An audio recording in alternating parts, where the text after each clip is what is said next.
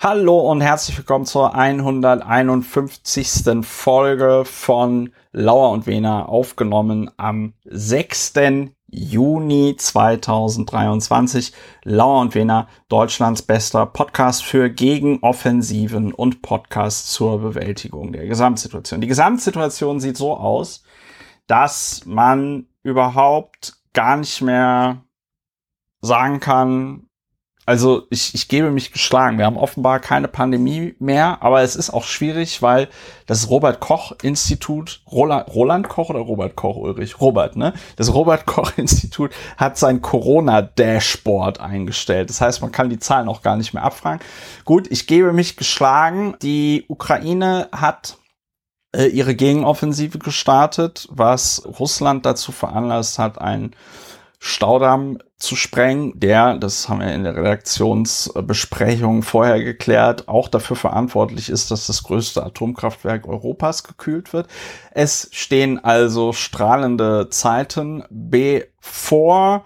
Ansonsten alles Bingo Bongo. Wir podcasten wieder. Wir, das ist mein Podcastpartner, der Berliner Strafverteidiger.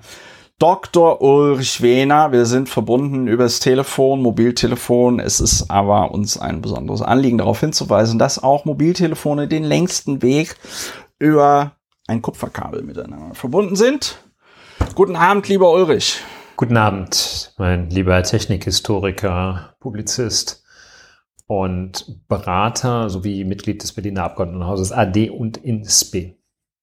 Lieber Christopher, Ulrich, wir reden ja nicht mehr darüber, wie es uns geht. Ne? Wir sagen einfach, es geht uns ganz spitzenmäßig. Awesome, indeed. Awesome. awesome. Soll ich sagen, was wir hier machen? Soll ich jetzt den Knaller zünden? Dann kommen wir jetzt direkt zu der Frage, was machen wir eigentlich, Ulrich?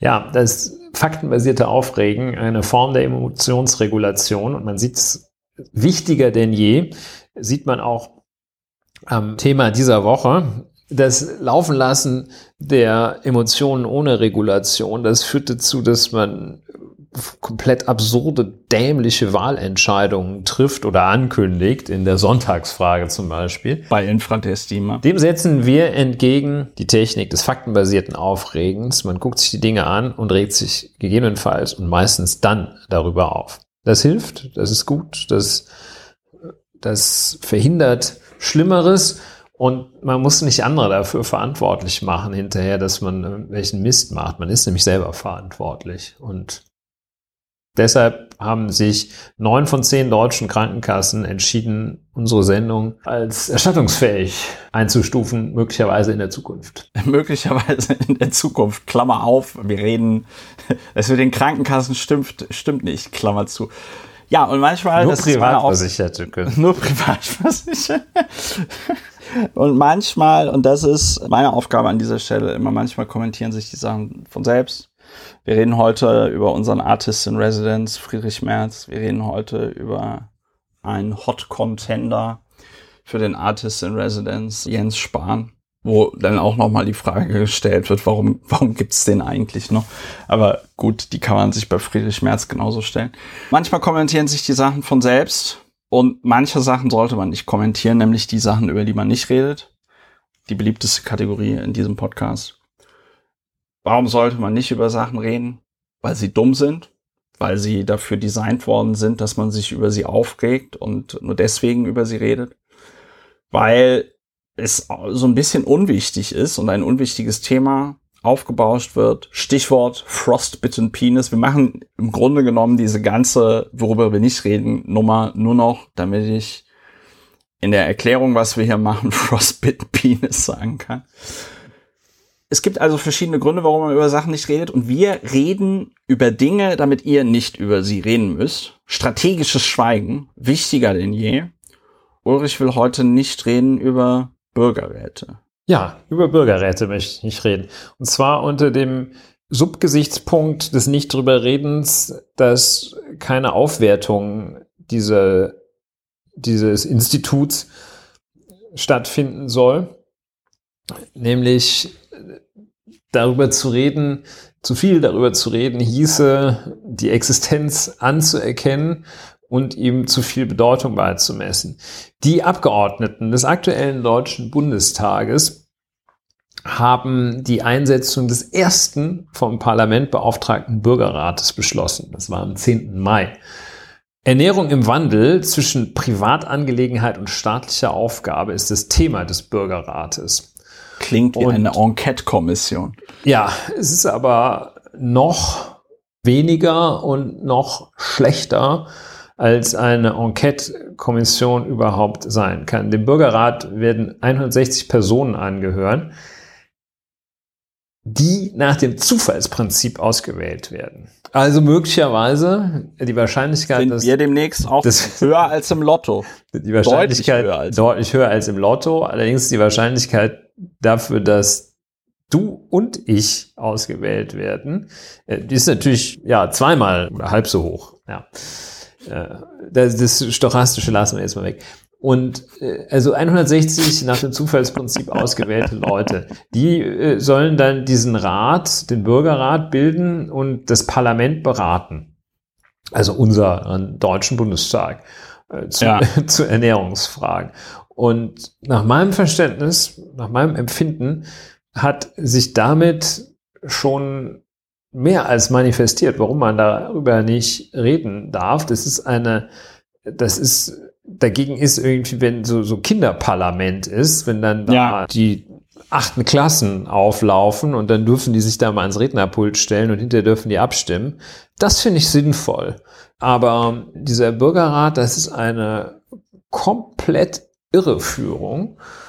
Das, das irgend, es ist völlig fremd dem hiesigen System, dass wir mit der repräsentativen Demokratie fahren. Es ist völlig fremd, irgendein Gremium per Losentscheid zusammenzusetzen und dem zu sagen, worüber es debattieren soll und dann so herablassend zu sagen, wir werden das dann berücksichtigen, was ihr 160 Holzköpfe, die ihr euch dafür hergegeben habt, was ihr euch da überlegt habt, ihr zufällig ausgewählten. Das ist, ich kann dem, dem stehe ich tatsächlich fassungslos gegenüber.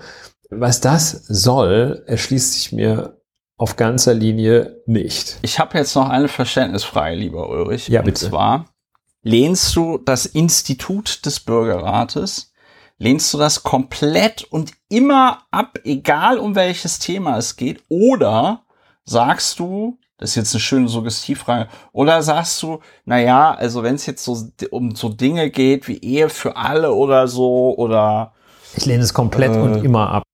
Echt? Ja, das war jetzt die, der Widerstand gegen deine Suggestivfrage. Okay. Also diese Institution, so wie sie jetzt hier gestaltet ist, mit dem Bürgerrat zur Ernährung, die lehne ich komplett und uneingeschränkt ab. Ich bin ja anders als Menschen von der CDU allerdings nicht so, dass ich sagen würde, dass, dass, ich, dass ich mir das nicht anschauen würde, wenn es einen neuen Bürgerrat gäbe, ob ich vielleicht dann meine Meinung ändere oder den gut das finde. Aber schön gesagt. also, das finde ich ja gut. Da hast du, du willst, ohne mir jetzt recht geben zu müssen, hast du dann, also hast du schön gemacht, Ulrich. Also, ja, umgekehrt, findest du das sinnvoll, dass. Also, ich sag's ganz, ich sag's, wie es ist. Diese Möglichkeit, äh, ich, ich sag, wie es also ist, da muss ich, Entschuldigung, Entschuldigung, da muss ich wirklich, ja. ich sag, wie es ist, platzt mir die Hutschnur. Ja. Ja. Das kannst du nicht hören. Ja, das finde ich gar nicht schön. Es, es, ist, es ist auch ein schlimmer Ausspruch. Ich entschuldige mich dafür in aller Form bei dir, lieber Ulrich, aber auch bei unseren HörerInnen für Danke. diesen Ausfall. Danke, das ist sehr, sehr Son dir. das kann auch nicht jeder.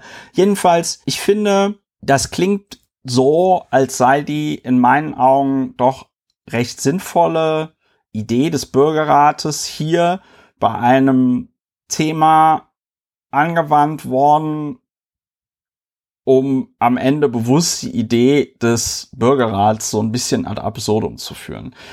Gleichzeitig, wenn man sich anguckt, wie kontrovers der Veggie Day in Deutschland diskutiert wird, kann es sein, dass der Bürgerrat das einzige ist, was das erhitzte deutsche Gemüt an dieser Stelle befriedet. Ich finde 160 zufällig ausgewählte. Ich finde bei so Themen wie Ehe für alle, Recht auf Selbsttötung oder Recht, das Leben zu beenden. Ich weiß jetzt nicht, wie man, wie man das freundlich so formuliert, dass da keiner dran Anstoß nimmt. Bei so, also so wirklich so Dingen, die die Menschheit seit Jahrtausenden umtreibt. Da finde ich, ist ein Bürgerrat ganz toll. Ja, also ich fand zum Beispiel hier dieses pups-katholische, super konservative Irland hat einen Bürgerrat gemacht. Der Bürgerrat hat gesagt, Ehe für alle. Parlament hat gesagt, yo, dann machen wir das. Und bums, haben die das beschlossen. Ich finde, da ist es ein wirklich guter Weg. Und es ist auch ein, weißt du, diese 160 Leute können halt nicht so einfach bearbeitet werden, wie das bei Abgeordneten möglich ist, weißt du? Ja, ich verstehe das. Wenn es jetzt nicht um Ernährung ginge, würde ich sagen, also bei Ernährung gebe ich dir recht, das ist ein bisschen Shishi. Aber grundsätzlich finde ich das Institut Bürgerrat okay. Zur Klarstellung, es geht mir nicht um Ernährung. Also das finde ich nicht das Schlimmste an diesem Bürgerrat, dass er sich mit Ernährung im Wandel befasst. Vor allem, was für eine vertane Chance. Die hätten den ja auch Bürgerrat nennen können. Ja, ne? das packen die nicht. ähm, aber schön, sehr schön. Schön, ähm, schön. Also das finde ich nicht das misslungenste, das Thema. Das Thema halte ich im Gegenteil für wichtig. Zumal, wenn sich Markus Söder alle drei Stunden auf Twitter mit einer riesen Wurstplatte abbilden lässt und sagt, ich lasse mir das nicht verbieten. Keiner verbietet es ihm, aber okay, Strohmann ja. kann man ja immer ein, einprügeln drauf. Das Thema Ernährung als Thema des Bürgerrates, das ist gar nicht das Objekt meiner Kritik. Ich finde diese Institution, so wie sie hier geschaffen ist, vollkommen unbrauchbar. Ich finde es auch herablassend gegenüber. Ich finde es tatsächlich erniedrigend für diese Menschen, die da drin sind und das Recht, also irgendwie so, kriegen das so verliehen, dass sie sagen, so, ihr dürft jetzt hier in dieser Quasselbude, dürft ihr mal ein bisschen, dürft ihr mal eine Runde, dürft ihr mitspielen und dann geht ihr wieder schön nach Hause. Ich nehme das zum Anlass, mich noch etwas vertieft mit nach deiner Auffassung erfolgreichen Bürgerräten aus der Vergangenheit in anderen Zusammenhängen, anderen Ländern zu befassen. Und an dieser Stelle der aktuelle Bürgerrat finde ich total, also der einzige Fachbegriff, der mir einfällt, ist bekloppt, wie der Bundeskanzler sagen würde. Aber das Thema nehme ich mal mit und ich nehme das mal mit und ich nehme das mit in die Gremien. In die Gremien, befasse mich damit und rede jetzt nicht weiter drüber. Ja, okay, super. Dann wären wir schon. Nein, was soll ich denn, was soll ich denn sagen? Ich finde, ich finde, das ist, wir haben, wir haben das doch, wir haben das doch jetzt gut hingekriegt, weil wir ja, das noch mal ein bisschen ausdifferenziert, dass wir das ein bisschen ausdifferenziert haben. Ich sehe tatsächlich bei diesem Thema auch die große Gefahr, dass dieser Begriff Bürgerrat da mehr oder weniger bewusst verbrannt wird. Ja. Let's move on. Let's Fett, sagte der Frosch und sprang in den Mixer. Es gibt große, große neue Nachrichten in eigener Sache, die insbesondere für die Leute wichtig und interessant sind, die diesen Podcast unterstützen. Wie ihr alle wisst, wird die Fidor Bank zum Ende des Jahres ihr Geschäft komplett einstellen und zu Anfang Juli stellen die alle ihre Geschäftskonten ein. Warum sage ich das? Weil mein Geschäftskonto bei der Fidor Bank ist. Ich habe mich dann der Einfachheit halber dazu entschieden, bei der Deutschen Bank ein Geschäftskonto aufzumachen. Und da habe ich jetzt auch die Nummer. Und ich werde es jetzt einmal in diesem Podcast zum, zum Leidwesen Ulrichs, der kann sich jetzt mit was anderem beschäftigen, werde ich einmal kurz die IBAN vorlesen kannst du ja tanzen. Kontoinhaber Christopher Lauer und dann die IBAN ist DE 101007 01 2 4 0 3 3 3 3. Das waren jetzt vier Dreien. Und dann 9, 8, 6, und zweimal die Null. Und das ist bei der Deutschen Bank und die meisten Kontenprogramme sollten dann automatisch die BIC finden. Wenn ihr diesen Podcast unterstützt und noch einen Dauerauftrag auf das Konto der Fidor Bank eingerichtet habt, bitte ändert diesen Dauerauftrag dann um zu Juli 2000 2023, weil sonst kommt der Dauerauftrag zurück und wir sind alle traurig. Ihr, dass euer Geld nicht weg ist und ich, dass das Geld nicht da ist. Ich werde aber allen Leuten, ihr habt alle eigentlich schon eine E-Mail bekommen, ich werde aber allen Leuten, die mir noch keine Bestätigung geschickt haben, dass sie jetzt die Konto, den Dauerauftrag geändert haben, werde ich nochmal eine Erinnerung schicken. Das ist auch, wie gesagt, eine super Gelegenheit, um sich zu sagen, Mensch, neues Konto, neues Glück. Ich habe bisher noch gar keinen Dauerauftrag eingerichtet gehabt, aber das, wie der Lauer da jetzt die Kontonummer vorgelesen hat, das hat mich überzeugt. Ich freue mich über jeden und jede, die diesen Podcast unterstützt. Vielen lieben Dank dafür. Das war der Werbeblock zum Thema Geld. Und das nächste Thema, da hat mein Podcastpartner Ulrich den Titel vorgegeben, den ich ausgesprochen gut fand. Sogenannte Stärkung der sogenannten AfD. Und ich habe da noch in Klammern bei 18 Prozent. 5.6.2023, gestern, gestern Abend. Infratest DIMAP, Deutschland-Trend. Ulrich. Ich bin so ein bisschen zögerlich, weil gestern Abend, das ist jetzt schon seit äh, so, nee, einigen Artikel, Tagen in der Welt. Seit einigen Tagen ist es in der Welt. Ja. gestern Abend war nochmal Deutschland-Trend. Gut. Ja. Trennen wir das voneinander. Infratest DIMAG mit der Sonntagsfrage. Kürzlich, neulich, wie man sagt. Neulich. Vor Erhebungszeitraum 30. bis 31. Mai 2023. Und da gab es die berühmte Sonntagsfrage. Wir kennen sie, seit wir, seit wir hören können und wissen, wie Sprache funktioniert oder jedenfalls intuitiv wissen, mit Sprache umgehen können, kennen wir die Sonntagsfrage, was würden Sie wählen, wenn am nächsten Sonntag Bundestagswahlen wären? Und da ging dann eine Welle der eine Welle der Bewegung, muss man vielleicht wertfrei sagen. Viel Aufmerksamkeit wurde im Umstand zuteil, dass die Sozialdemokratische Partei Deutschlands und die sogenannte Alternative für Deutschland mit jeweils 18 Prozentpunkten auf Platz zwei hinter der Union mit 29 Prozentpunkten lagen. Die Grünen auf Platz drei mit 15 Prozentpunkten und warum auch immer die FDP mit sieben Prozentpunkten da stand.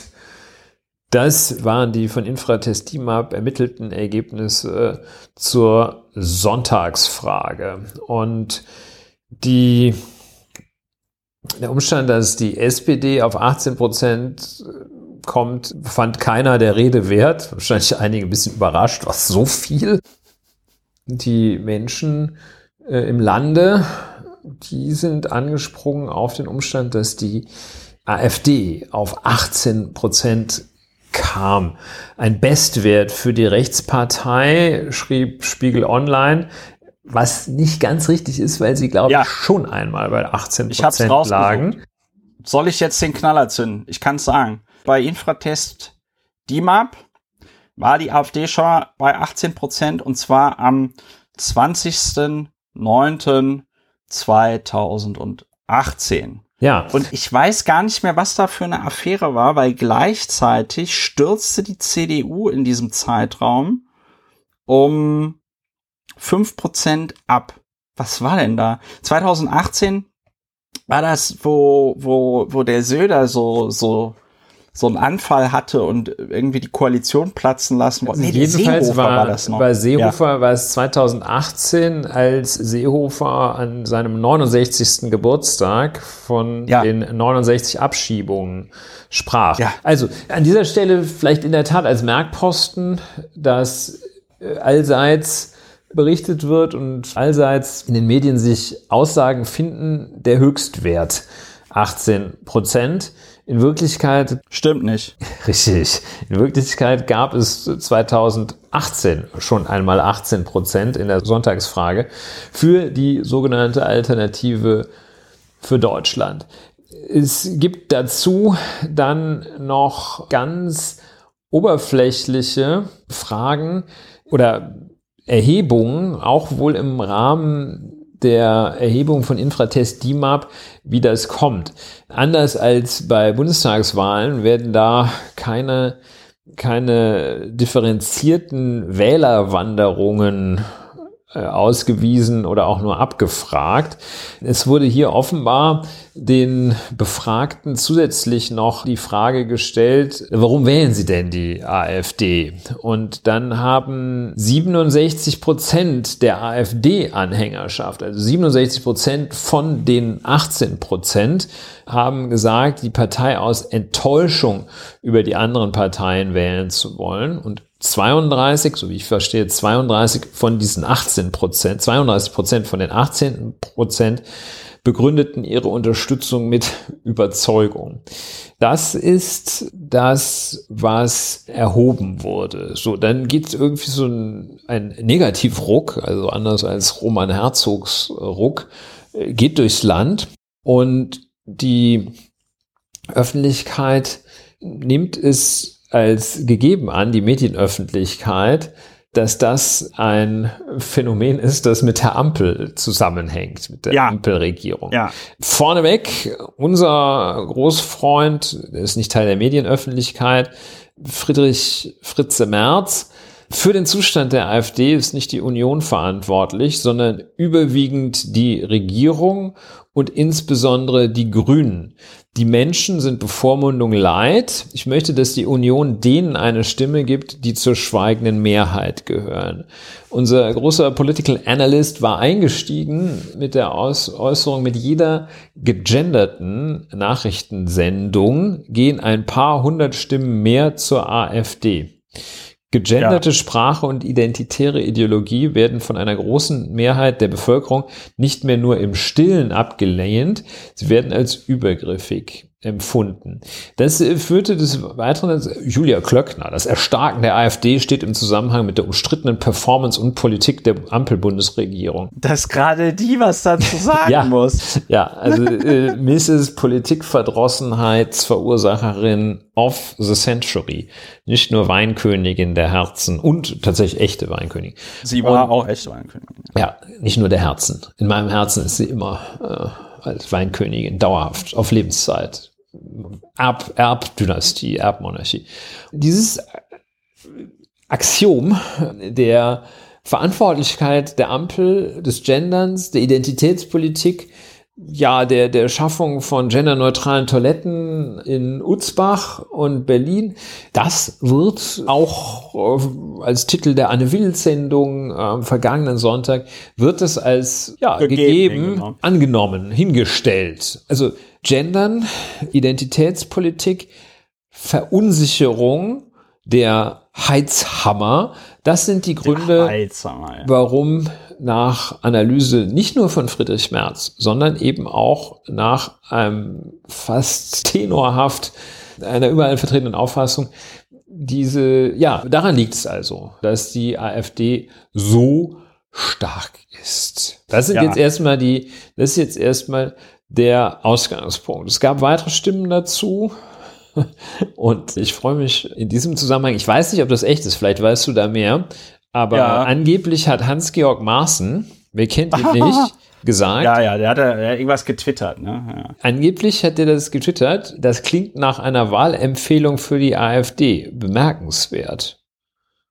Ja, ähm, zu dem, zu dem, ich glaube, zu diesem Gender-Gaga-Spruch vom, vom März, ne? Nein, das ist zu einem, zu einem Tweet von Friedrich Merz, mit der AfD können die Bürgerinnen und Bürger, den müssen wir auch noch zitieren, mit der AfD können die Bürgerinnen und Bürger heftige Denkzettel verpassen. Diese treffen derzeit vor allem die Grünen, die nur noch das eigene Klientel erreichen, aber außerhalb davon mit Volkserziehungs bla bla bla. Und da hat angeblich Hans-Georg Maaßen gesagt, das klingt nach einer Wahlempfehlung für die AfD bemerkenswert. Es ist ja auch eine Wahlempfehlung das, für die AfD. Das ist der Punkt. Weil, das ist der Punkt. Sagen wir mal so, ich glaube, dass bei den Leuten, die die AfD wählen, nochmal deutlich mehr Leute sind, die das einfach geil finden, was die AfD macht. Das mit den 67 Prozent aus Protest, ja, das kann man dann irgendwie schön sagen, ja, ich wähle aus Protest. Das klingt ja auch besser als ich bin ein Rassist, finde mein Leben scheiße und wenn es mir schlecht geht, soll es auch allen anderen schlecht gehen, insbesondere Ausländern. Klingt einfach besser wenn man sagt, ich wähle die aus Protest. Ja, ja. ja was Friedrich Merz da sagt, ist natürlich, ja, also die wählen die AfD aus Protest. Und dann sagt einer, ja, also stimmt mit der AfD, wenn man die wählt, da kann man der Politik der etablierten echten Denkzettel verpassen. So, das ist eigentlich ja. könnte die sogenannte AfD, man müsste jetzt eigentlich, müsste man Friedrich Merz anzeigen wegen versteckter Parteienunterstützung, Finanzierung. Ja. Weil das ist ja kostenlose Werbung, die er da gemacht hat. Also es und geht, die jetzt nicht als Parteispende deklariert wird.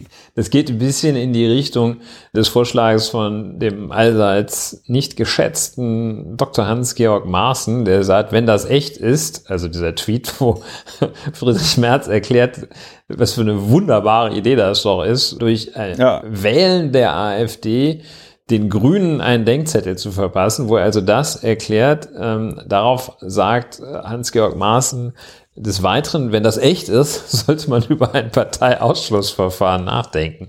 Also ich bin tatsächlich bereit, Hans-Georg Maaßen hier einen minimalen Punkt zu geben, womit es dann ja, der ist halt, ähm, der kann halt 5800 zu 1 steht, aber das ist schon, das ist, das ist gut getrollt. Das ja. finde ich ganz beachtlich, ist aber nicht das Entscheidende, was daran beachtlich ist. Es gibt also auch noch einen weiteren Tweet von Friedrich Merz, in dem er darauf abstellt, Gendern mache die AfD insgesamt stark und dass auch in vielen öffentlich-rechtlichen Sendungen mittlerweile gegendert werde. Ja. Das heißt also, es ist auch eine, ohne dass man da äh, schon zur Wertung kommt, damit zielt Friedrich Merz auf die Journalisten und Journalistinnen ab, die im öffentlichen Rundfunk oder wo auch immer, in diesem Fall im öffentlichen Rundfunk, gendern, wie auch immer sie gendern, ob sie, ja. Das heißt, er beschwert sich also darüber, dass Journalisten die Sprache in einer bestimmten Weise gebrauchen. Und da dann äh, kam, ich finde richtigerweise, wenn ich so wertend schon einmal bin, der Vorsitzende des Deutschen Journalistenverbandes, ja. der, der Nebenbei, wenn er, wenn es ein Künstlername wäre, wäre er gut gewählt für einen Journalisten. Frank Überall, der rasende Reporter Frank Überall, so hießen die früher in den Jura-Klausuren. Ne? Laura Lustig ja. und Lotta Luder und so. Also jedenfalls Frank Überall sagte, dass hat diesen, diese Äußerung von Friedrich Merz verurteilt. Der ja, Überall sagte, das Gendern ist Ausdruck einer tiefst demokratischen Grundhaltung, Menschen unabhängig von Geschlecht, Identität, Herkunft, Einstellung gleich zu behandeln. Darin ein Stimmenbeschaffungsprojekt für die Demokratiefreunde, Feinde, Entschuldigung, der AfD zu sehen, ist politisch wirr. Merz bleibe zudem jegliche Fakten für seine steile These schuldig. Ja. Und ja, es ist ja auch ein schwerer Übergriff, sich darüber ja. zu beschweren, was im, als wäre der öffentlich-rechtliche Rundfunk eine Veranstaltung der Grünen oder so etwas. Also ja, ja, das, aber das wird ja, das wird ja unterstellt. Wenn der öffentlich-rechtliche Rundfunk nicht so berichtet, wie das äh, die CDU gerne hätte, dann sind da natürlich immer kommunistische Umtriebe dran schuld. Das ist ja auch der, das wissen ja die wenigsten Leute, das ist ja auch der Grund, warum Helmut Kohl seinem Buddy Leo Kirch damals den Gefallen getan hat und das Privatfernsehen in Deutschland legalisiert hat, weil ihm der öffentlich-rechtliche Rundfunk einfach zu links war. Und dann hat man sich davon halt erhofft, dass halt sich da was ändert durch den, durch den privaten, durch das Privatfernsehen. Ja, also ich finde das deswegen so bemerkenswert. Ja, was macht das mit dir? Was macht das? Was, was macht das mit dir? Ich finde das deswegen so bemerkenswert, weil Friedrich Merz das hinkriegt, ohne kognitive Dissonanz einerseits Bündnis 90 den Grünen Bevormundung vorzuwerfen, ja, und dann aber gleichzeitig sich in einer Art und Weise über das Gendern im öffentlich-rechtlichen Rundfunk zu beschweren, die man für eine Arbeitsanweisung halten könnte. Ja, ja. also das, das ist, das finde ich schon mal sehr gut. Also das ist ja auch der alte, das ist ja auch das alte Spiel bei der CDU oder bei den Konservativen. Die haben ja kein Problem damit, dass die Politik den Leuten sagt, was sie zu tun hat. Die haben nur ein Problem damit, wenn es nicht die CDU ist. Ja, So, die haben überhaupt gar kein Problem, den Leuten an Karfreitag das Tanzen zu verbieten. Die haben überhaupt gar kein Problem damit, wenn die Ehe steuerlich bevorzugt wird gegenüber anderen Lebensmodellen. Ja, die haben kein Abtreibung verbieten, Werbung für Abtreibung, Abtreibung also mit Verboten, das sind über den quasi Körper die Erfinder der Frau der zu entscheiden. Die sind, die sind auch die Erfinder des Autoritarismus. Durch was zeichnet er sich aus, wenn nicht durch Verbote? Die haben einfach ein Problem damit, wenn jemand anders die Verbote ausspricht oder wenn jemand anders die Regeln macht. Ich würde ja noch nicht mal von Verboten reden, weil wenn jetzt die Grünen zum Beispiel ein Veggie Day wollen, ja, dann ist das kein Verbot, sondern dann ist das einfach eine Ausweitung des Angebotes. So, was macht das mit mir? Ich muss an dieser Stelle, ich glaube, ich sage das jede zweite Folge, aber wir haben einen Krieg in Europa. Wir haben zumindest noch mit auch den gesellschaftlichen und ökonomischen Folgen dieser Pandemie rumzuknabbern. Ja, wir haben am Horizont einen neuen kalten Krieg zwischen dem Westen TM und China slash Russland. Wir haben die Situation, dass Rechtspopulisten und Rechtsextreme bis hin zu Faschisten überall auf dem Vormarsch sind. Wir haben richtig die Kacke am Dampfen beim Thema globale Erwärmung. Wir haben tausend und ein Problem, demografischer Wandel, Fachkräftemangel, Schlag mich tot, alles Probleme, Inter Internet, ja, Digitalisierung, erneuerbare Energien, Abhängigkeit von China, obwohl Deutschland da mal Weltmarktführer war, ja. Wir haben lauter Probleme, die auch damit zu tun haben oder die teilweise kausal damit zu tun haben, dass die CDU in den letzten 16 Jahren die Bundeskanzlerin gestellt hat und dann noch mal vor der Zwischenzeit Gerhard Schröder die acht Jahre, da haben sie noch mal 16 Jahre den äh, Bundeskanzler gestellt. Und in dieser Zeit haben sie es wirklich verabsäumt, ganz entscheidende Weichen zu stellen für die Zukunftsfähigkeit dieses Landes.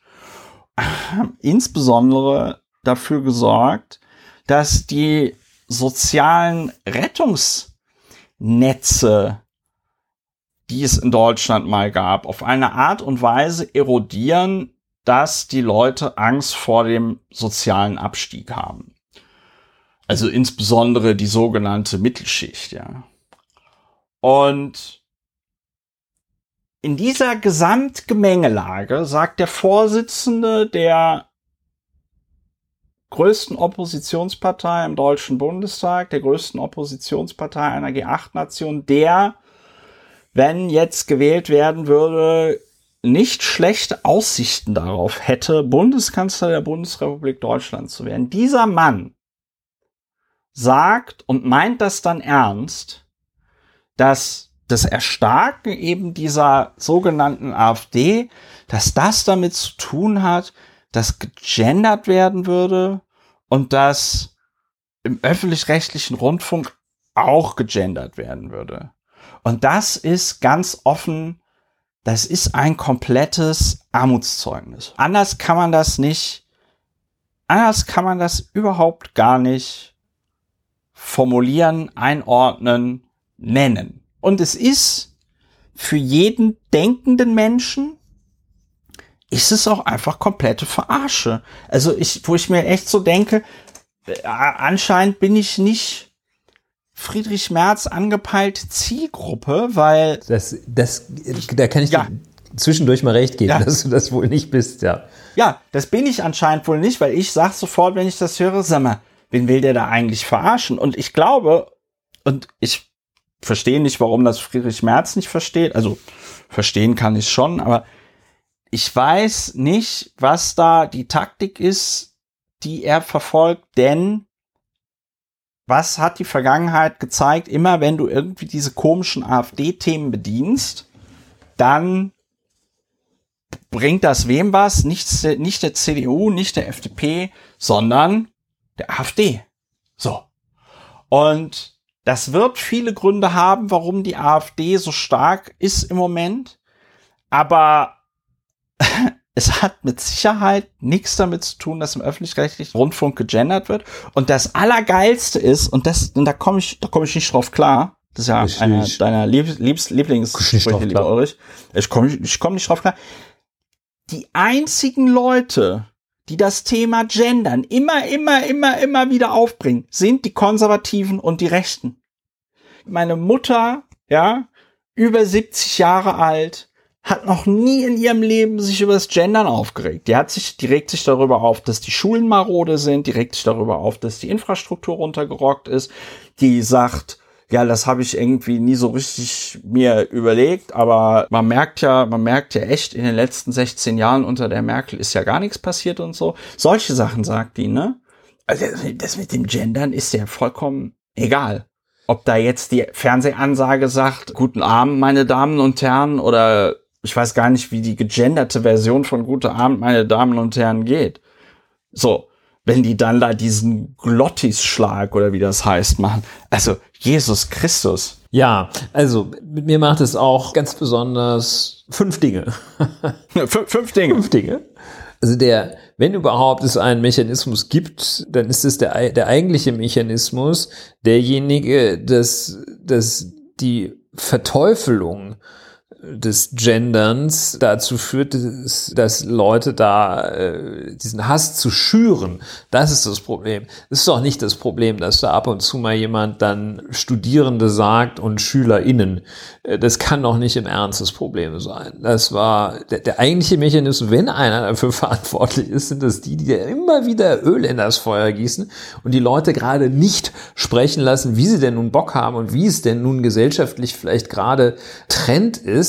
Das wird sich doch, mein J, ey, das wird sich doch einpendeln, einpegeln, wie das Besprache immer war. Und auch die Leute, die gedacht haben, wenn wir drei englische Lehnwörter verwenden, dann sprechen wir ab übermorgen gar kein Deutsch mehr.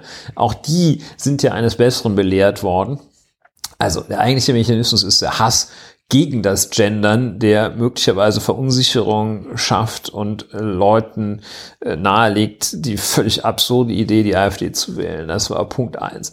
Was mich erschüttert, ist die Widerspruchslosigkeit oder die Widerspruchsarmut gegenüber dieser These Ja. dass dem nichts entgegengesetzt wird, sondern im Gegenteil vielmehr, dass diese These jedenfalls großflächig ventiliert und angenommen wird. Also das erschüttert mich. Es ist Ähm. auch, ja, es ist auch gerade, es ist ja gerade auch trendy, auf die Grünen und auf den öffentlich-rechtlichen Rundfunk draufzuhauen. Und das da auch, stelle ich auch zusammen mit dieser Widerspruchslosigkeit gegenüber diesen Thesen eine, sieht es mir nach einer gewissen Mutlosigkeit aus, Verschüchterung, Einschüchterung, dabei das jetzt einfach wohlgemut, frisch und selbstbewusst etwas dagegen zu setzen. Mein Ja. Gott, da wendet sich einer dagegen, dass man jetzt SchülerInnen sagt und man denkt sich, oh Gott, vielleicht habe ich wirklich was falsch gemacht. Ja, ja. Widerspruchslosigkeit gegenüber dieser absurden, schlimmen These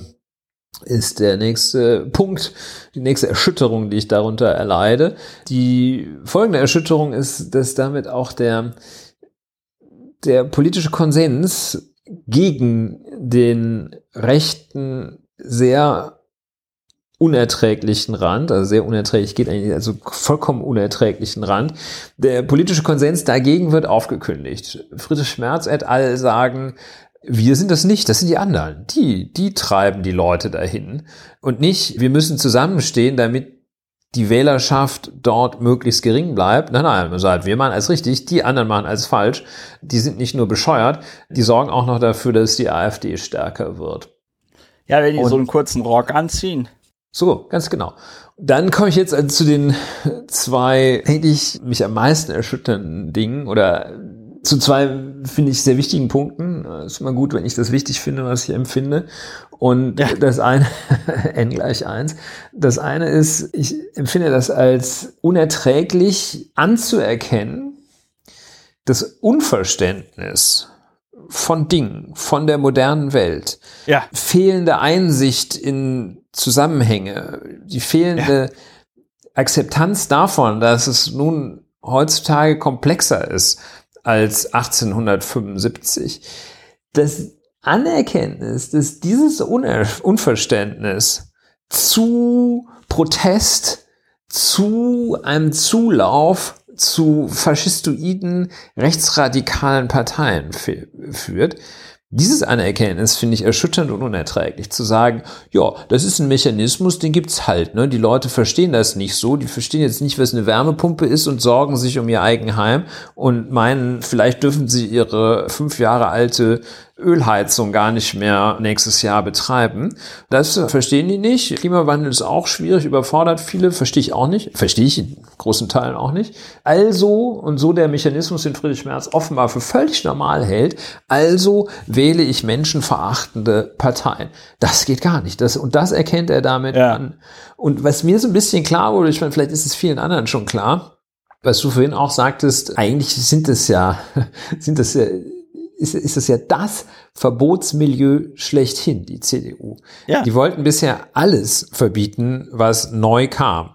Und zwar vom Minirock über den Katalysator bis zur gleichgeschlechtlichen Ehe. Das heißt also, wie kann man denn bloß jemanden, der das Verbieten abgöttisch liebt, wie kann man denn bloß dem folgen, wenn er sich gegen Verbote ausspricht? Und ja. dann habe ich also irgendwie noch ein bisschen weiter nachgedacht. Hab ich gedacht, ja, hm, das ist doch eine ganz klare Struktur. Also einmal natürlich Verbote, die, die, eigenen Verbote super, die von den anderen Bevormundung. Okay, das ist die eine Struktur. Aber dann ist mir irgendwie aufgefallen, dass die Verbote gut sind, nach, auf, nach konservativer Lesart, sind die Verbote von neuen Sachen gut. Also Neues verbieten, super, super, ole, ole, nach konservativer Lesart. Altes verbieten, das geht gar nicht. Das haben wir schon immer so gemacht. Ja. Also sprich neue Dinge verbieten, also Comic, Kinder, die Comics lesen, Frauen, die arbeiten, auch ohne Erlaubnis ihres Ehemannes, Ehe für alle und so weiter. Das verbieten, super ole, ne? Wo kommen wir denn dahin? Würstchen, Grillen einschränken, Dieselmotoren einschränken, Heizölheizung war immer super einschränken. Nee, das ist doch Bevormundung. Und ich finde, ja. das wird hier ganz besonders deutlich. Also in einem Wort, ich bin ja echt erschüttert durch ja, ah, diese Nummer. So, das waren meine und, fünf Erschütterungen. ja, und, und das ist ja, das ist ja echt der, der größte Trick der Konservativen, der CDU und auch der CSU da an dieser Stelle. Die gehen da ja noch, die gehen da ja noch geschickter vor. Die sagen ja nicht, wir wollen jetzt die Ehe für alle verbieten oder so, sondern da geht es ja auch immer darum, dass das was die gut finden, das wird halt als normal definiert. Ja, das ja. ist normal. Ehe zwischen Mann und Frau, normal. Drag Queens, äh, ist schon ein bisschen komisch, ne? Ja. Das ist die perfide Strategie an dieser Stelle, dass die es wie kein anderer irgendwie hinbekommen. Und ich meine, das wird ja auch, also dieser, die Konservativen oder ich sag mal, das Hören auf Konservative, das ist ja schon in den Grundzügen der Erziehung irgendwie drin. Ja, so, ja, hör auf, auf Respekt vor älteren Leuten und solche Sachen, Lehrjahre sind keine Herrenjahre, la la la la la. Ja, also diese ganzen, diese ganzen konservativen Machtdynamiken werden den Leuten schon in frühen Jahren als vollkommen normal reinge prügelt, auch wenn, manchmal sogar im wahrsten Sinne des Wortes, auch wenn man mal ganz vorsichtig fragen könnte oder müsste, ja, aber warum hat jetzt nur Friedrich Merz, nur weil der älter ist, warum soll der jetzt mehr Ahnung von gewissen Themen haben als ich? Und das, da, das ist, das ist das, das ist das Bemerkenswerte. Und das ist auch so widerspruchslos passiert. Also Jens Spahn wird ja zum Beispiel heute, vielleicht ist das jetzt ein ja, guter Punkt, das mal an dieser Sache zu.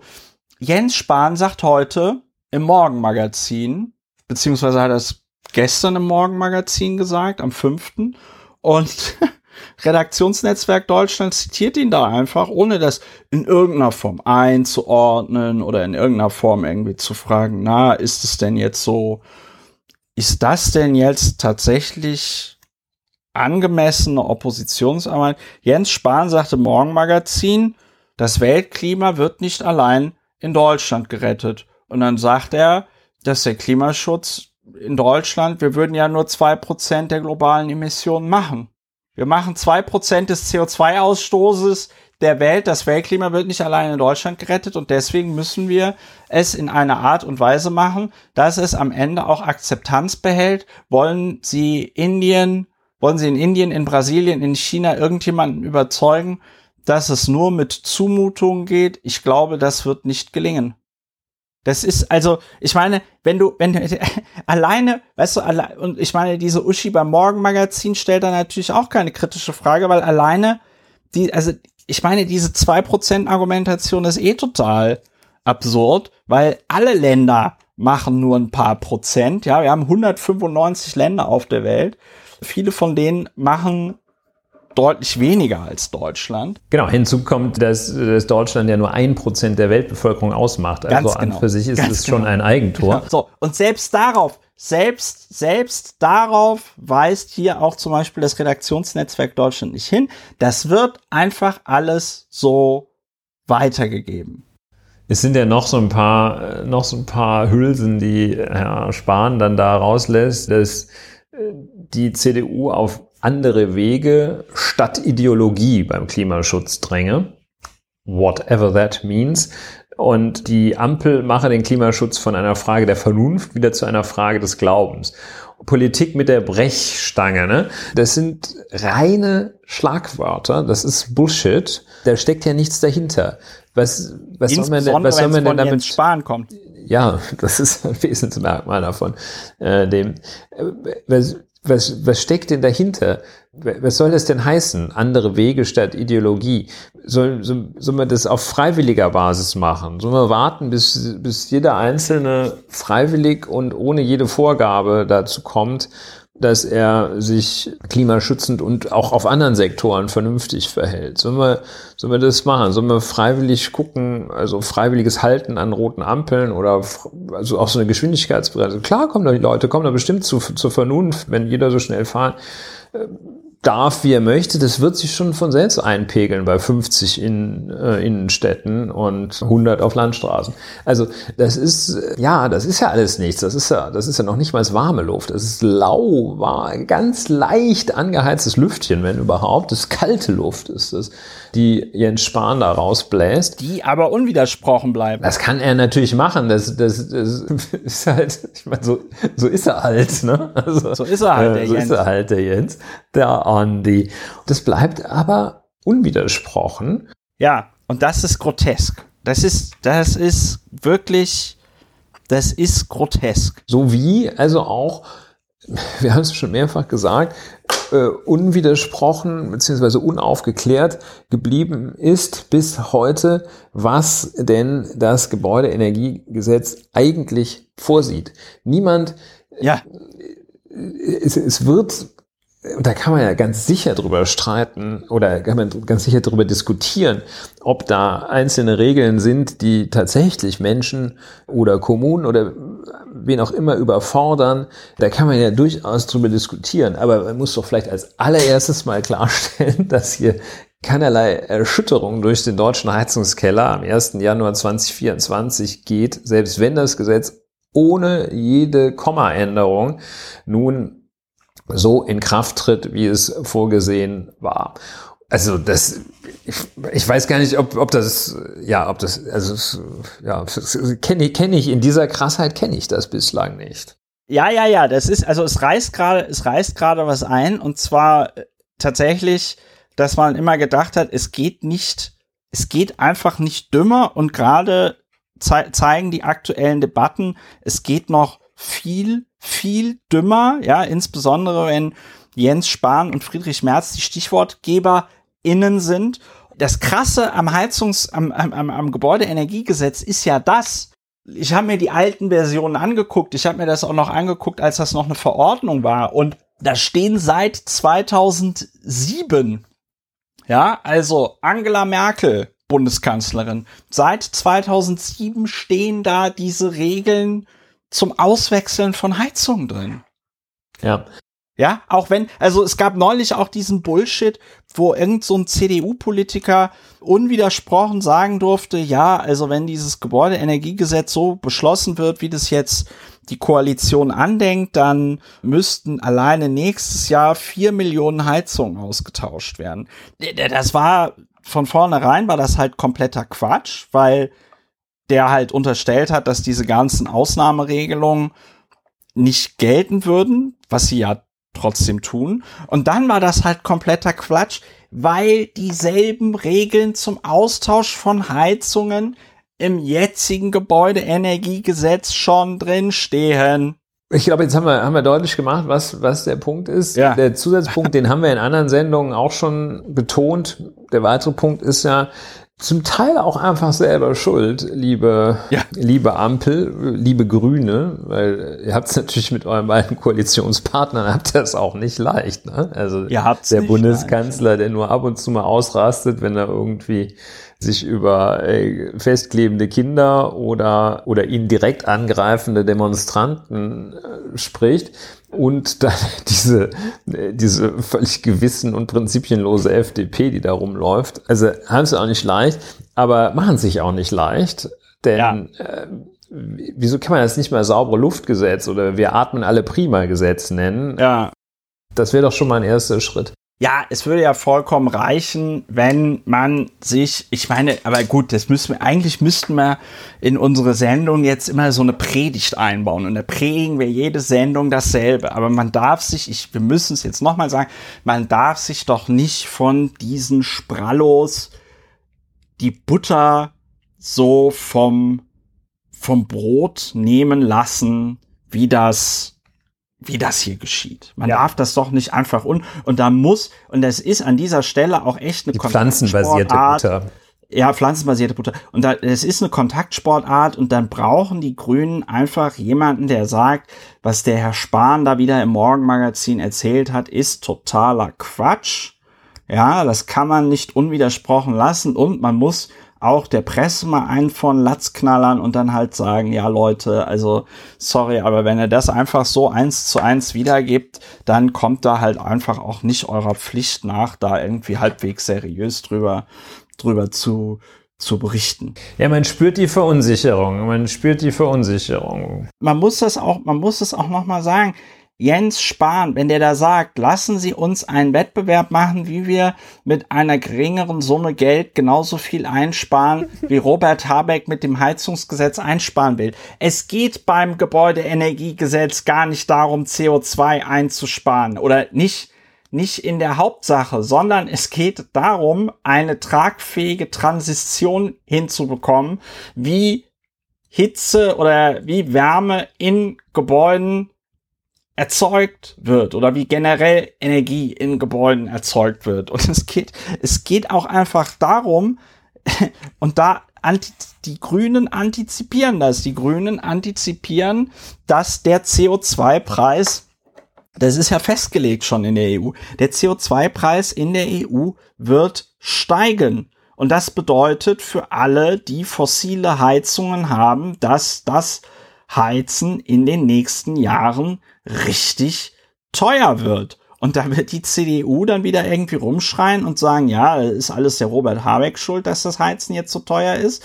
Ja, aber am Ende des Tages ist es die CDU schuld, die also das mit der Energiewende einfach kolossal verkackt hat. Wenn wir andere Länder, Dänemark und so, ja, andere Länder haben das schon längst, die sind da fertig mit. Die haben ihre Energiewende vollzogen. Ja. ja. Und es ist, ist natürlich auch sehr unredlich. Es ist einfach vollkommen unredlich zu meinen, dass, dass, dass es einschränkungslos funktioniere. Ja. Das ist, das ist, das ist so unredlich, dass es schon, schon böse ist. Ja, Und es ist auch, es ist auch verlogen, weil sich die, weil die CDU in der Vergangenheit, wenn es die richtigen getroffen hat, ja überhaupt gar nicht mit Einschränkungen Probleme hatte. Der Hartz IV Arbeitslosengeld 2 ist ja nur deswegen so scheiße, weil damals Angela Merkel als Vorsitzende der CDU eben über den Bundesrat da diese krassen Sachen mit den Sanktionen und so rein verhandelt hat. Und jetzt, als das Bürgergeld, als das Bürgergeld kommen sollte und man diesen ganzen Sanktionsscheiß auflockern wollten, wer war als allererstes da und hat gesagt, ja, nee, das also so geht das ja nicht?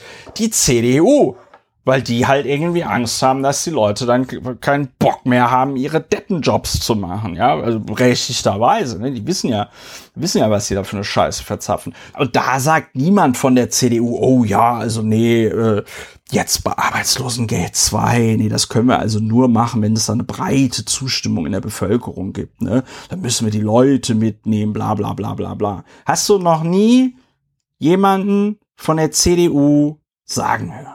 Ja, das ist richtig. Ja, ein weiterer Aspekt, die, das Gespenst der Popanz der identitären Ideologien beziehungsweise der Identitätspolitik, der da durch die Gegend getrieben wird.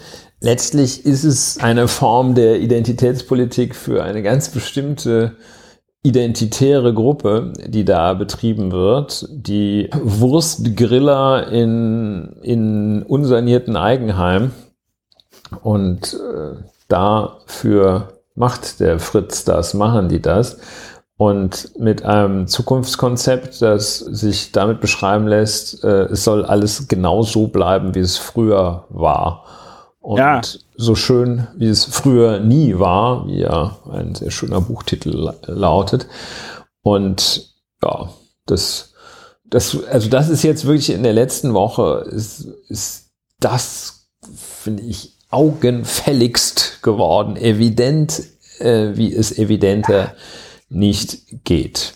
Die CDU leistet sich hier im Grunde genommen einen Offenbarungseid. Ne? Also das ist, man, die, die haben, und das ist ja auch, und das ist ja auch das Problem, ich sag mal, das ist ja auch der Punkt, warum die CDU bei der letzten Bundestagswahl nicht überzeugen konnte.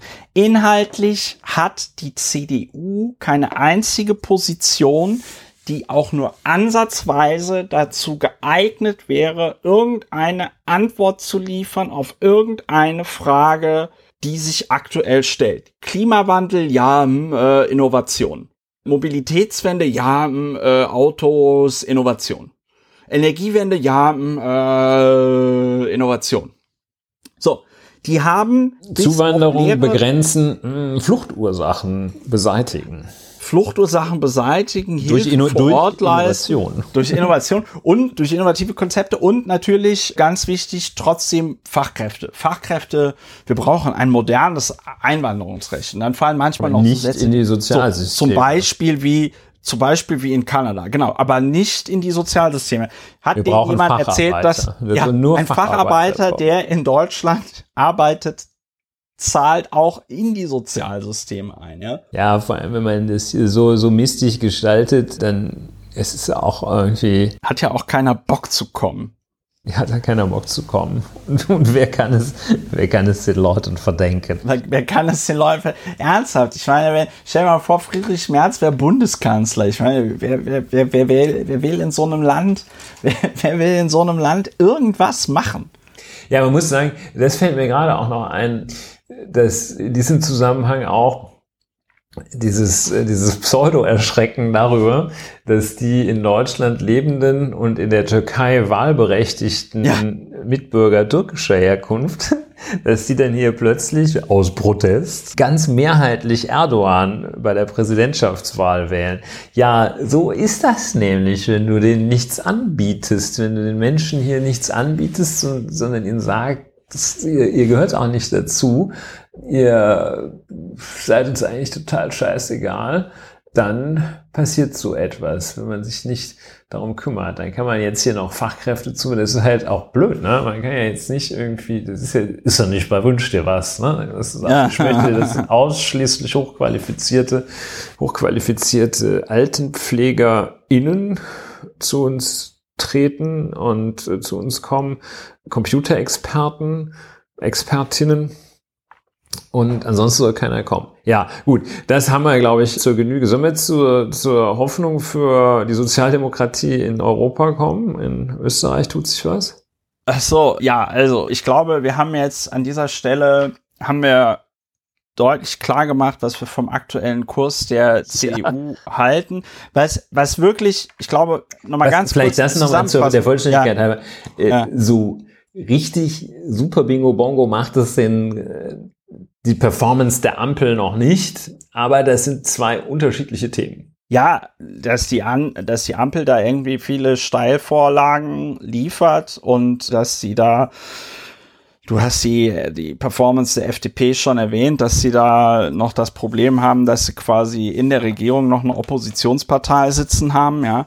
Das geschenkt. Also, das ist natürlich, natürlich, natürlich machen die, machen die Fehler. Aber was, was hier wirklich zusammenkommt, und ich finde, das haben wir doch halbwegs ordentlich herausgearbeitet, was hier halt zusammenkommt, ist halt, dass du einerseits eine Partei hast, die ohne mit der Wimper zu zucken dir den allergrößten Schwachsinn auftischt und so tut, als sei das die große Vernunftlogik und das einzig Normale, was man machen könnte.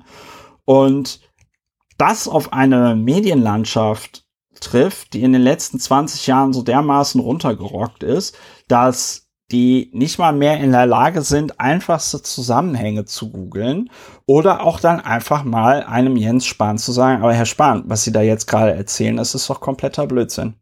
Das ist doch jetzt, das ist doch jetzt Quatsch, was Sie da erzählen. Das ist doch, ich meine, alleine, alleine dieser Einwand mit dem, ich meine, wir haben, Deutschland hat 83 Millionen Einwohner, ja, und wir haben 8 Milliarden Menschen auf der Erde. Ja, wenn du dann keine Prozentrechnung kannst und du dann nicht irgendwie weißt, dass in Deutschland ein Prozent der Weltbevölkerung lebt, ja.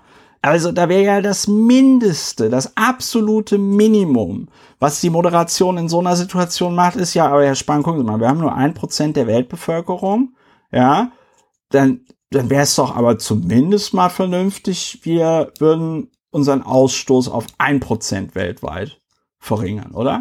Oder, und was, das wäre auch, eigentlich ist das Allgemeinwissen, Deutschland ist historisch gesehen seit Beginn der industriellen Revolution der viertgrößte Emittent von CO2, den es gibt. Wir sind auf Platz vier, aber, oder auf dem Kurznachrichtendienst Twitter auch schon gesagt, die Deutschen haben natürlich Schwierigkeiten immer, wenn es darum geht, sich der historischen Verantwortung zu stellen. Ne? Das, ist, das ist bei uns ein Wunderpunkt. Ne? So. Ja. Ja. Ah, ja, ja.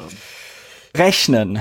Rechnen und Excel-Tabellen bedienen. Das ist ein weites Feld. Erfahren durfte das jetzt die Sozialdemokratische Partei Österreichs, die SPÖ. Die hat nämlich nach der etwas ja, was sagt man, wie sagt man da, nicht unglücklichen, sondern sie hatte kein, sie hatte kein Glück. Nee, sie hatte die Pamela Rendi Wagner, was war das? Die Glück, sag mal, glücklos. Ja, etwas glücklos, genau. ja. Die, die, die etwas glücklose, nachdem jetzt die etwas glücklose Bundesvorsitzende. Ja, das, aber das sagst du jetzt nur, weil die auch so einen Doppelnamen hat, ne? Nee, weil die so ein bisschen glücklos war. Ja, die war halt ein bisschen glücklos, ne?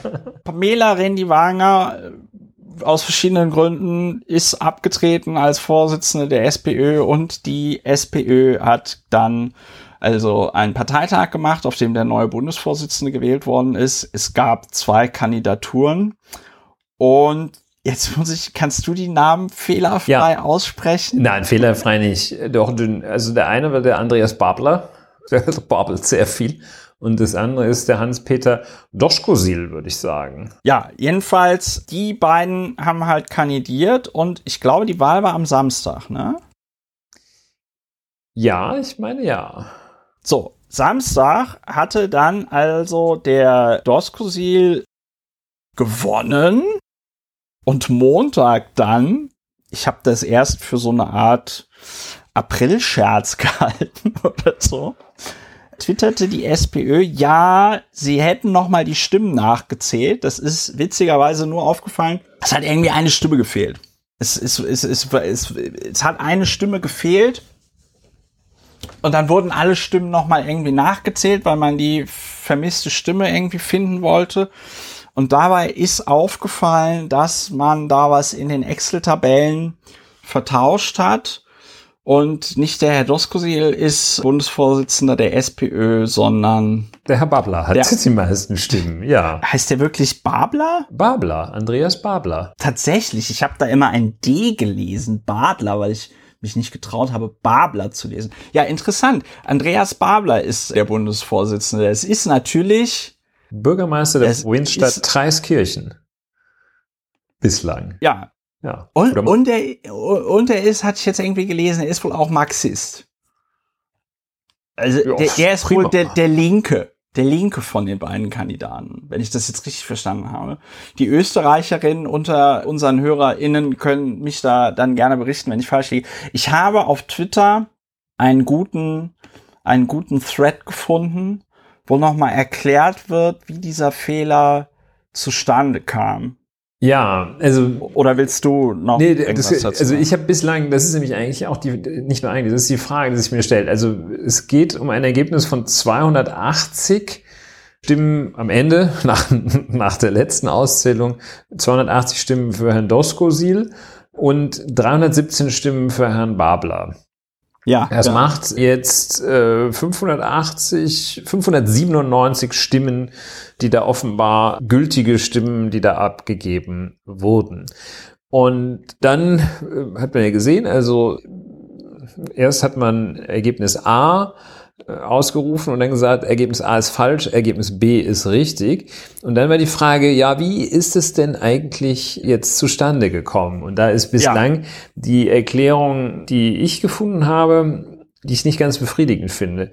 Und der Fehler sei auf dem Parteitag, Michaela, Leiterin der Wahlkommission, Michaela Grubesser, sagt, der Fehler sei auf dem Parteitag bei der Übertragung der ausgezählten Stimmen in eine Excel-Tabelle passiert. Ja. Die Listen aus den Wahlurnen seien zusammengeführt und eingespeist worden. Das Ergebnis wurde umgedreht. Ja, ich meine, hier 597, 597 Stimmen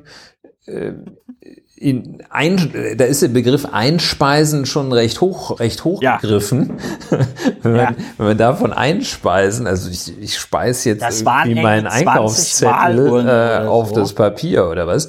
Und ja. also das habe ich jetzt auch nicht verstanden. Also es ist ja. noch nicht ganz klar, was da passiert. Also du musst es halt einfach völlig falsch eintragen. so klar, ja, wenn ich, ich jetzt genau. Christoph statt Ulrich schreibe, dann äh, kommt was anderes raus, als wenn ich äh, Ulrich statt Christopher schreibe. Ja. Ja. Das hat aber mit Excel nichts zu tun. Ich habe jetzt noch mal zwei Tweets an dieser Stelle oder ja, ein bitte. Tweet und Erklär's. dann ein Twitter Twitter Thread. Also einmal schreibt hier Lukas Pitchell ich finde, der qualifiziert sich aufgrund seines Nachnamens schon mal komplett als Österreicher. Weiß man, ist ein authentischer Tweet. Wurde mir von der Corinna Milborn in die Timeline gespült, österreichische Journalistin. Er schrieb, spannend, es gab zehn Abstimmungskisten. Bei neun Kisten war Babler vorne, laut Skaltenbrunner. Das ist ein Journalist. Nicht, nicht Stefan Kalten. Ne? Doch, doch, S. Kaltenbrunner, Skaltenbrunner, ah, ja, ja, ich kann halt nicht lesen. So, und dann wirklich sehr knappes Ergebnis. Das war noch am, am Parteitag, so. Und jetzt erklärt Paul Reisenauer, äh, ist auch Sozialdemokrat österreichischer, was heißt auch, ich bin's nicht, also er ist Sozialdemokrat in Österreich. So wie so, wir. Dann schrieb, so wie wir, und dann schrieb er, dann schrieb er jetzt hier, langer Thread, so wie ich es verstehe und wie es Sinn macht. 100% klar ist es nicht, weil die Kommunikation Luft nach oben hat. Wie gesagt, das hat er heute um kurz vor 6 Uhr abends getwittert, also nicht irgendwann am Wochenende. Jed, er, Delegierte, erhält eine Delegiertenkarte. Dieser hat einen Abschnitt mit Strichcode für den Wahlgang. Geht man zur Wahl, wird dieser ins System gescannt und von der Delegiertenkarte abgetrennt. Dieser Abschnitt bleibt dann bei der Wahlkommission. Es gab eine Differenz zwischen abgetrennten Abschnitten in Klammern Papierform und vermerkten eingescannten im System, Klammer EDV. Wahrscheinlichster Fall. Jemand hat seine Delegiertenkarte vergessen und man hat ihn trotzdem wählen lassen, dafür Abschnitt im System gesperrt damit zweimal wählen nicht möglich ist, sollte man nicht erlauben, aber nachdem alle mit Ausweis dort sind und maybe es wichtiger war, hat man es vielleicht einfach so gemacht, um nicht groß zu streiten.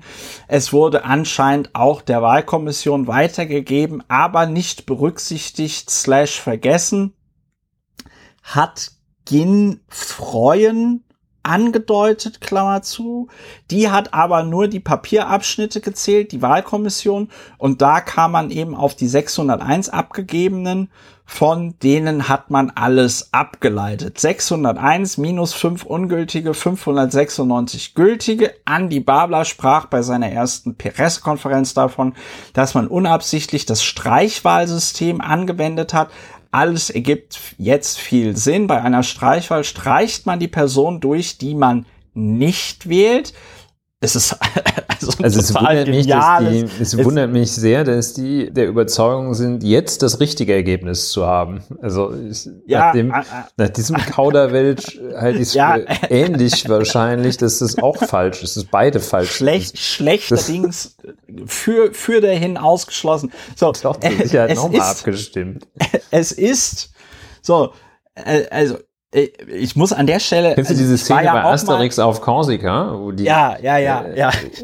Ja, wir wählen und dann schmeißen wir die Urnen ungeöffnet ins Meer. Ja, das war, ich, ich meine, ich war auf, ich war ja auch mal in einer Partei sehr aktiv und habe da Parteitage organisiert und wir haben über sehr viele dumme Wahlsysteme gesprochen, aber keins war so dumm wie man streicht die Person an, die man nicht wählt. Das ist, das ist geil. es ist das übliche, es ist das übliche System bei Vorstandswahlen, wo es keine Kampfkandidaturen gibt. Wieso das keine Kampfkandidatur ist, wenn zwei Leute gegeneinander kandidieren, antreten. weiß ich nicht, aber er, der Andi Babler hat ja erzählt, man hätte es aus Versehen gemacht. So, wird eine Person unter 50 Prozent gestrichen, ist sie nicht gewählt. Wenn man nun 100 gültige Stimmen in eine Excel eingibt und sagt, hey Auszähler, gib mir die Streichungen für XYZ bekannt. Der sagt 10, dann sagt Excel, gratuliere XYZ, du bist mit 90 Prozent gewählt. Ist allerdings eine Wahl und die Person hat nur 10 Stimmen erhalten, ist sie von 90 Prozent nicht gewählt, fällt in dem Beispiel sofort auf, bei einer knappen Kampfkandidatur nicht unbedingt sofort. So, ich versuche das mal ins Deutsche zu übersetzen. Das Österreichische ist ja manchmal, obwohl es ähnlich klingt, nicht so verständlich die haben, es war eine Kampfkandidatur, aber aus irgendeinem Grund haben sie in ihrer Excel-Tabelle die Formel für das Streichsystem benutzt. Und dann haben die die Stimmenergebnisse eingegeben. Und dann hat, und dann hat die Excel-Tabelle halt das andere Ergebnis. Ja. Also die hat für den Babler das Ergebnis vom Doskosil ausgegeben und umgekehrt. So. Kampfkandidatur nicht unbedingt sofort. Damit ergeben die Zahlen auch wieder Sinn. Die heute veröffentlichten Stimmen für Babler 317 im Streichungssystem 596 minus 317 279. 279 war das alte Ergebnis von Babler. Die heute veröffentlichten Stimmen für Dosko 280 im Streichungssystem 596 minus 280 gleich 316. Altes Ergebnis. So, für mich leuchtet das ein, entschuldigt, entschuldigen tut das gar nichts. Man hätte schon über die Abschnittsproblematik stolpern müssen, sowie nachrechnen müssen und so weiter. Es ist ein Glück im Sinne der Richtigkeit, dass Tür nachgehakt hat. Also Tür ist irgendwie Martin Tür und das ist ein Journalist. Der folgt mir sogar auf Twitter. Vielleicht sollte ich den, vielleicht sollten wir den mal befragen dazu. Und es ist ein Glück, dass es die Wahl Straßenprotokolle von Samstag unterfertigt von den Wahlkommissionsmitgliedern gibt, was unterfertigt in dem Zusammenhang bedeutet, weiß ich nicht. Wahrscheinlich sowas wie unterschrieben. Damit kann Österreichisch ist echt so eine faszinierende Sprache. Damit kann man sicher sein, dass alles seine Richtigkeit hat. Letztlich glaube ich, dass jemand an dieses Ergebnis fest glauben wollte, nicht böswillig, aber halt doch dadurch etwas blind war und alle anderen sich darauf verlassen haben, dass eh alle anderen korrekt arbeiten. Warum es da nicht einmal eintragen in die Excel-Tabelle und dann nochmal die Wahllokale treffen sich nochmal und teilen ihre Ergebnisse nochmal sich selbst händisch mit und machen da nochmal auf einem Zettel eine Strichliste. I don't get it. Ja. Warum erwähnen wir das? Ein bisschen zur Entspannung.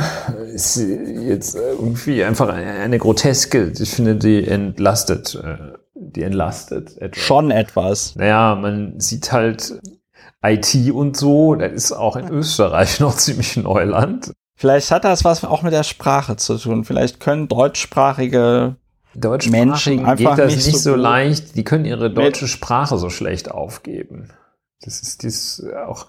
Ja, deshalb ist das mit dem Gendern auch so schwierig. Ja. Nee, ja, und, also, und, ja. Ja. Es musste Warum irgendwie, es musste raus. Ich finde, es ist aber auch mal, es ist aber auch mal ein schöner es ist aber auch mal ein schönes Beispiel dafür, warum man bei Wahlen weitestgehend auf Computertechnik verzichten sollte. Ja, das ist ja das, was ich seit Jahr und Tag sage. Ich habe ja als die, ja, ich habe ja als die SPD da diesen Wahlcomputer eingesetzt hat für die Wahl zum Parteivorsitz, habe ich ja auch sehr geschimpft, so.